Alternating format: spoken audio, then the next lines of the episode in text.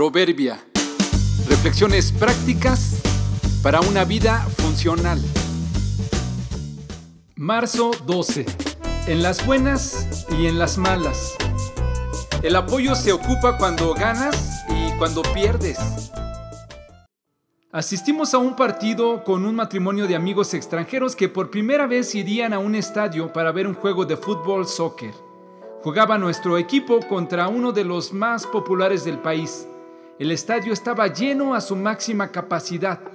Las porras, ubicadas en los extremos de las gradas, gritaban como siempre toda una serie de consignas rivales y entonaban sus cantos para animar a sus equipos.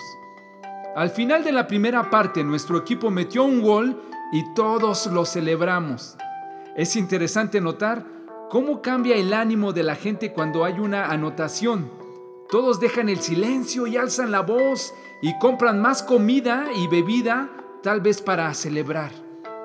Pocos minutos después de empezada la segunda mitad, el equipo contrario metió un gol y ahora los ánimos decayeron. Luego de varios intentos fallidos, terminó el partido en un empate 1 a 1. Cuando salimos del estadio, mi esposa le preguntó a nuestros amigos qué fue lo que más les había llamado la atención de esta experiencia en el estadio.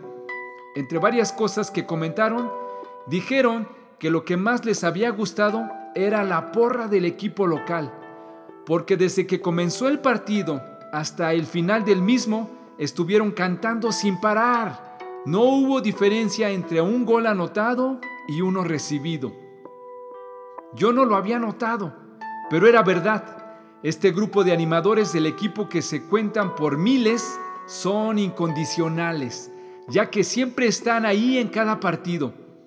No se logra distinguir en qué momento gritan y cantan más, si cuando el equipo gana o cuando pierde. Qué importante es tener a alguien que celebre nuestros triunfos, pero qué difícil es tenerlo para que te siga apoyando y aceptando cuando fallas y te equivocas.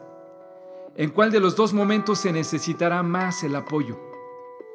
Pidamos que Dios nos ayude para que así como Él hace con nosotros, podamos estar ahí en el momento en que otros nos necesitan.